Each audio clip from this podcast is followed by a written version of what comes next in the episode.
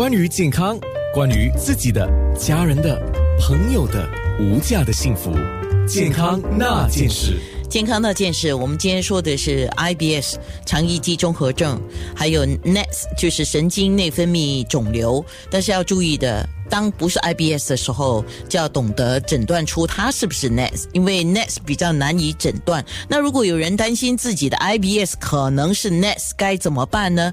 那我们请教潘游喜肿瘤专科联合中心的肿瘤专科顾问医生潘游喜。那我很担心，我应该怎么办？啊，OK，要是有这个 IBS 这个患者呢，要是三到六个月之内呢，这个病状还是没有进步的话，就要跟这个医生讨论啊，看有没有这个 NETs 的这个可能性，就是有没有必要进一步的检测？对，进一步的检测，像你刚才讲的，必须要做一些特殊的扫描。特殊的扫描，对。OK，好。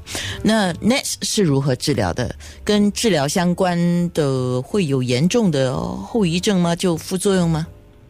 要是是早期发现到的呢，最普遍的这个部位就是这个小肠患了这个 NETs 啊。这个外科医生呢动了手术之后呢啊，拿掉这个 NETs 的话啊，那这个断根率呢就很高。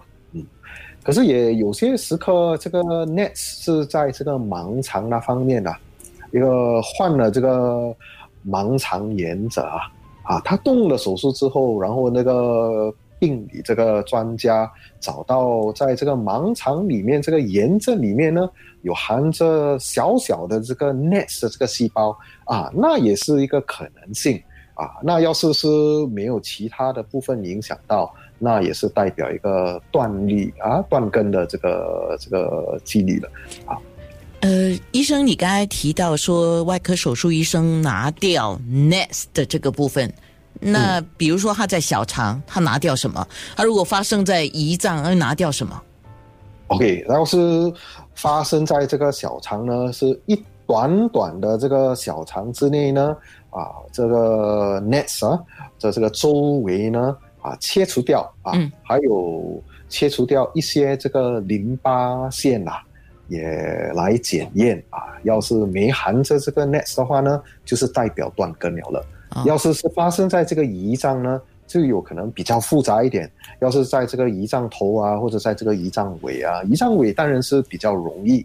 可是胰脏头因为很接近这个胆道啊，嗯，还有这个小肠啊，上部分的这个小肠，还有下部分的这个胃呢，有可能这个手术会比较复杂一点。嗯啊，可是也是代表一个断根嗯的这个治疗方法。OK，好，那要提防、要预防的话，有人就问了嘛，我们怎么样来预防呢？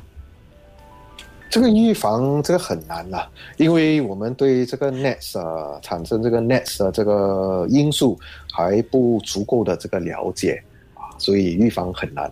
我们最好是早期呢发现到呢啊动手术来断根，可是换了这个第四期这个 NETs 也。不是说需要很担心了哦，啊，因为现在的这个治疗方法是很多，这个致命率虽然不高，可是也不是说有这个寿命限制啊，一年之内或者两年之内的这个情况啊，所以要是有接受这个治疗呢，这个 NETs 即使是晚期，也是可以长期好多年、许多年的这个控制。好，因为刚才在面部直播的时候，有听众梅林问了那个胃酸倒流反复发作的事情啊。那在线上呢，我相信很多人也在等着这个。他进一步问的问题是他反复发作是为什么？啊，所以有时候是那个油门螺杆菌啊，这个细菌呢。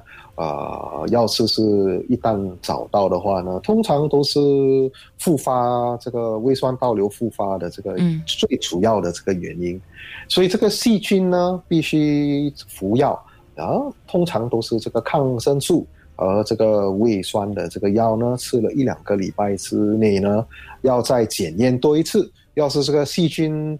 有时候是有抗这个抗药性啊，嗯就是说吃了这个抗生素之后呢，也不能够驱除掉所以要就要进一步的吃比较强的这个抗生素了，有可能是这个原因。好，所以原因各式各样了。很难一概而论，对吗？对，非常谢谢潘有喜肿瘤专科顾问医生。健康那件事，九六三。